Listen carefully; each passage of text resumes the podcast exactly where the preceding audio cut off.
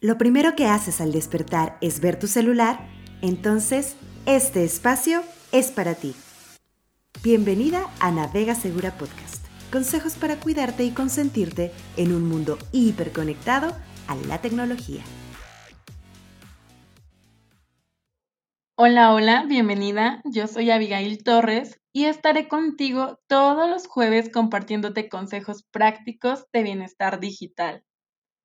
¿Has escuchado ya este término? ¿Qué es el bienestar digital? Bueno, pues es algo súper sencillo, que es la construcción de hábitos para cuidar nuestra salud y mantener en armonía nuestra vida con respecto al uso de dispositivos digitales. Así como para nuestro bienestar construimos hábitos como hacer ejercicio, comer sano, leer, pues también dentro del mundo digital es necesario construir hábitos que aporten a nuestra vida. ¿Han escuchado hablar sobre el término nomofobia? Les platico, este término se identificó por primera vez en el 2008. La palabra nomofobia proviene del término inglés que es no mobile phobia, que se traduce a fobia de estar sin el celular. ¿Alguna vez han tenido este sentimiento donde tienen miedo a no estar cerca de su celular, de no tener internet, que sienten que no están en este mundo si su celular no tiene datos o no tiene internet, porque les tengo que confesar que a mí me pasa muy seguido. Y de acuerdo a un estudio sobre los hábitos de los usuarios de internet, se estima que en México el 33% de los usuarios de smartphone tienen homofobia no se asusten, no es algo de qué preocuparse.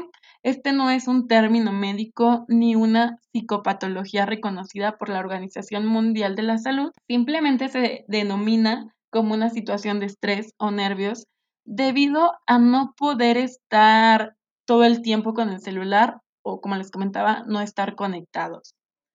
Para saber si tenemos nomofobia, vamos a comenzar con un mini test que es súper sencillo.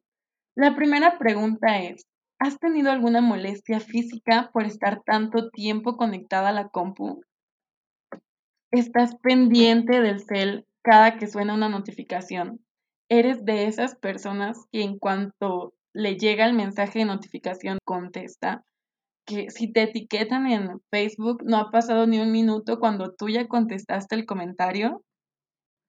¿Te ha dado la depre al comparar tu vida con las supuestas vidas perfectas en redes sociales que mientras tu amiga, tu amigo se la pasan en la playa cada dos meses, que se la pasan de viaje con el trabajo perfecto y tú te sientes que no puedes sobrevivir a la pandemia y al ver la vida perfecta de los demás te comienza a dar ansiedad ¿Sientes que las personas con las que vives te ignoran todo el tiempo porque están en el celular, contestando mensajes o jugando videojuegos?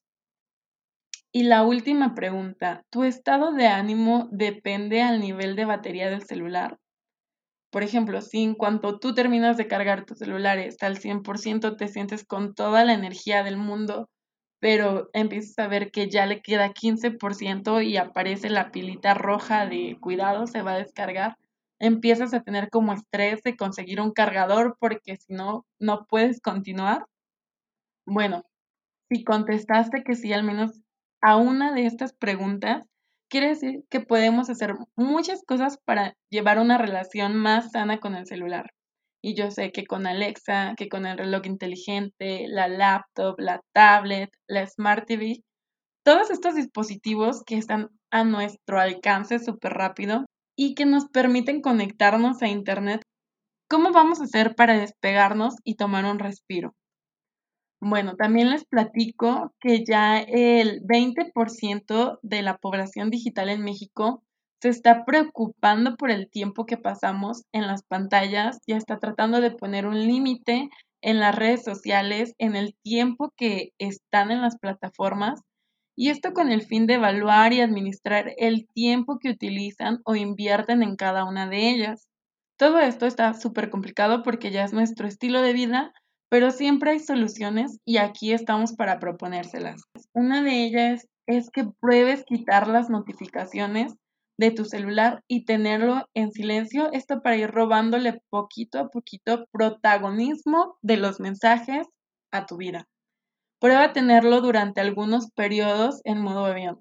Tal vez si para ti es muy complicado no tener el celular en la mano cuando estás comiendo, cuando estás con tus amigos, cuando quieres ver una película o leer un libro, prueba ponerlo en modo avión y ve cómo te sientes. Otra posible solución es que silencies los grupos de WhatsApp y quita aplicaciones que consuman excesivamente tu tiempo, pero que no te aportan nada, ya sea esa plataforma de videos que no puedes parar de, de, dejar de ver, que dices solo 15 minutos aquí y me voy a hacer mis cosas y de pronto ya te tardaste una hora. Puedes intentar desinstalarlas por completo de tu celular y ver cómo es que vas a utilizar ese tiempo ahora.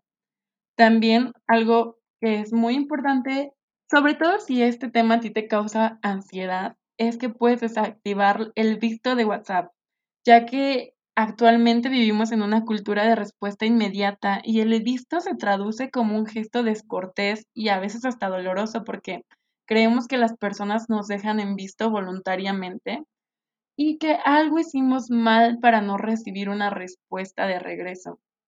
Entonces, una posible solución es que desactives el visto y así tú no estés al pendiente de si ya vieron tu mensaje o si no lo han visto, a qué hora se conectaron y estar haciendo mil ideas en nuestra cabeza del por qué no nos quieren contestar. Esto va a implicar sacrificar información de los demás porque muchas veces no desactivamos nuestra hora de conexión por tener la información del otro y esto nos esto implica que no vamos a tener el control sobre los demás. Entonces, puedes respirar, entender que la información de los demás no nos ayuda de mucho y si para ti es contraproducente saber a qué hora se conectó, mejor desactivar el visto, desactivar la hora de conexión y tratar de continuar con tu vida. Normalmente a los dos días se te olvida que hiciste esto y pasa como un hábito súper normal. También puedes intentar cuando estés con tus amigos apagar tus datos y algo súper importante que es al dormir sacar tu celular de tu habitación. Puedes comprarte un reloj análogo e intentar dormir sin el celular y solamente al día siguiente apagar la alarma de tu reloj análogo. Así al despertar no tendrás que ver tu celular y empezar a ver todos los mensajes que te llegaron durante la noche. Espero que todos estos consejos te sean de mucha utilidad. No olvides que la tecnología es una gran herramienta para lograr nuestros objetivos y nuestras metas siempre y cuando tengamos una relación sana con la tecnología. Si pones alguno de estos consejos en práctica, no dudes de ir a escribirnos a nuestras plataformas y a nuestras redes sociales y cuéntanos cómo fue tu experiencia. Muchas gracias por escucharnos y no olvides sintonizarnos martes y jueves para más tips de ciberseguridad y bienestar digital. Bye bye. Esto fue Navega Segura Podcast. Compártenos más consejos en nuestras redes y cuéntanos de qué más te gustaría aprender. No lo olvides, sin miedo, bien informada y lista para navegar en Internet con todo.